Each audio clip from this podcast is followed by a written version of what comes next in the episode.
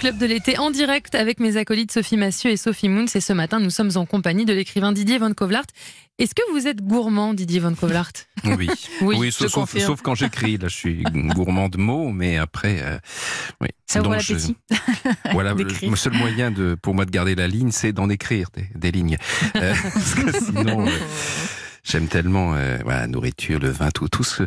Les gens se, j'aime que les gens se donnent du mal pour faire plaisir, et la gastronomie et l'œnologie sont des, des vecteurs formidables. Ça en fait partie. Et quelle est votre Madeleine de, de Proust culinaire quand le- le- Les, les beignets de fleurs de courge. Oh là Oh là là. C'est bon, voilà, bon, plus niçois que savoyard, hein, Oui.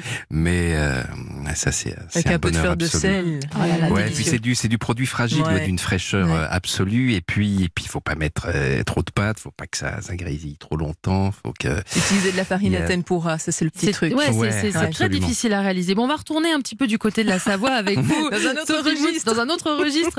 Dites-nous, euh, voilà, cette spécialité Ah, qui commence Lise. à embaumer le studio.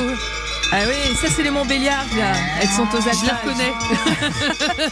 Je vais vous faire plaisir. Je vous ai Ah oui, apporté une dégustation. Elle m'a appris, figurez-vous, euh, Didier, qu'elle ne supportait pas l'odeur du fromage. Vous imaginez ça Mais Ah tant oui. mieux, on mangera ça ça, pas. ça relève, ça relève de la psychiatrie, ça. Euh, Vous croyez carrément En tout cas, à cette distance-là, ça va. Mais euh, l'approchez pas trop. Didier, pour vous, dégustation vous- vous offerte euh, gracieusement par euh, vous l'avez désodorisé parce qu'il est très, discret.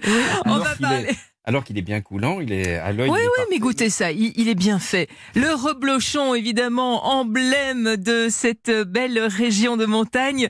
Pour nous en parler, Marie-Louise Danzel. Bonjour Marie-Louise. À Bonjour. tous. Bonjour. Bonjour. Vous êtes donc, vous êtes Eh donc ben, la Je suis à la Clusade, dans mes alpages, là-haut, dans la montagne. Quelle, Quelle bonne chance. idée. Vous êtes la présidente du syndicat interprofessionnel du Reblochon. Un fromage, euh, ai-je découvert, né d'une maraude. Racontez-nous. Ouais.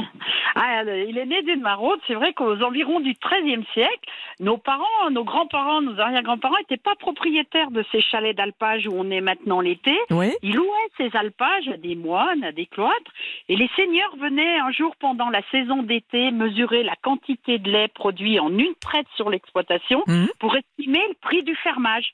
Et ce jour-là, bah, les paysans de chez nous, pour payer un peu moins cher la location, faisaient une traite incomplète. Les malins.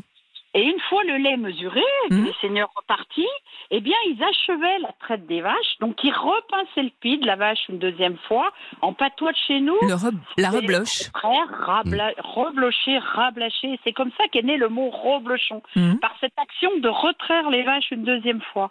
Et ça donnait, ça donnait, Ouais, allez-y. ça Euh, donnait, je l'imagine, un lait très très riche, très crémeux. C'est ça. En fin de traite, le lait étant très riche, ils- du coup, ils en faisaient un petit fromage pour la consommation familiale puisqu'ils ne l'avaient pas livré. Et ce, fin de- ce lait riche faisait un fromage très doux et crémeux. D'où leur est venue l'idée de dire mais pourquoi nous on ferait pas notre fromage? Et en 1958, alors donc du coup, bah, aujourd'hui le reblochon se fait plus avec le lait de la seconde traite, mais Mhm. bien avec le lait de la traite to- totale. Oui. Et en 1958, eh ben, nos parents ont pris leur bâton de pèlerin et sont allés voir euh, l'INAO, l'Institut national des appellations d'origine, pour créer cette AOC qui est devenue maintenant une AOP. Voilà, appellation d'origine protégée. Ah, voilà. Alors soyons bien, bien clairs, Marie-Louise Danzel, il s'agit d'un fromage au lait cru.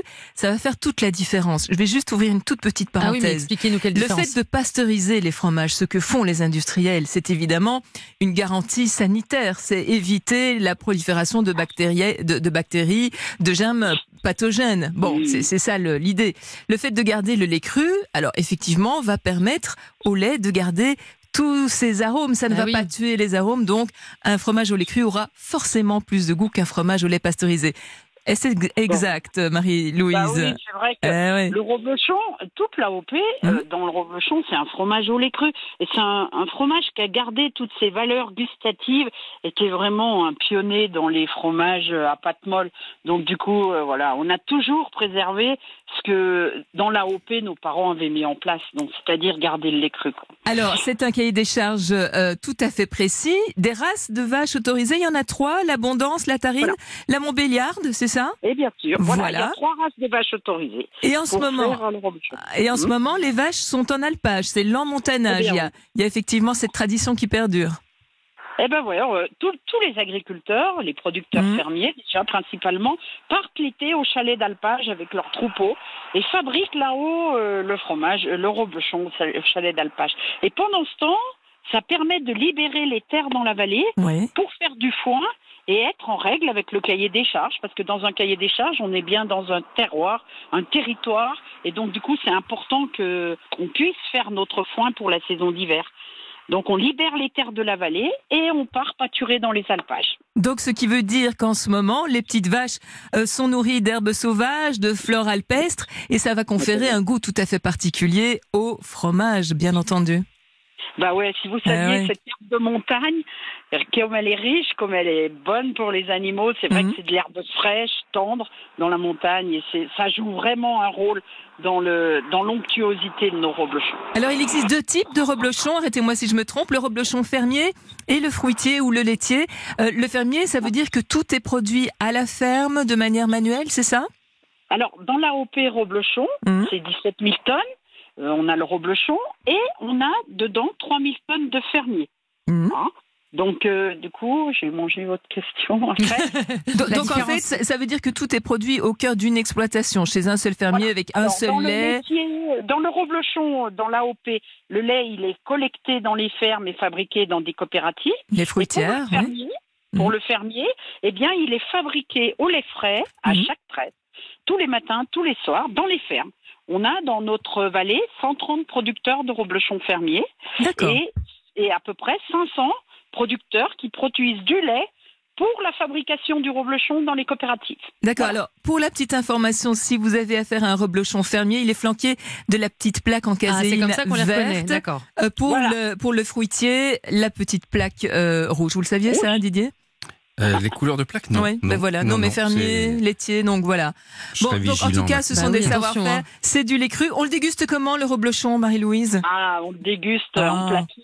En Bah oui. plateau, à, Mhm. à l'apéro, au plateau de fromage, c'est indispensable. On peut aussi faire quelques, des petites recettes cuisinées, mais c'est vraiment un fromage de plateau, le reblochon. Bon, et à 10h38, on, on Bon, en peut tout cas, dans ce studio, on l'a fait, hein, à Ouais, 10h38. ouais, non, il, est, il est très très bon. Euh, quand même, voir, je, je plaiderais pour le reblochon pané euh, et de la confiture d'érel, c'est sublime. Ah, mais vous avez raison ça, de l'agrémenter avec des petites recettes. hein. Mais vous avez raison, c'est très bien.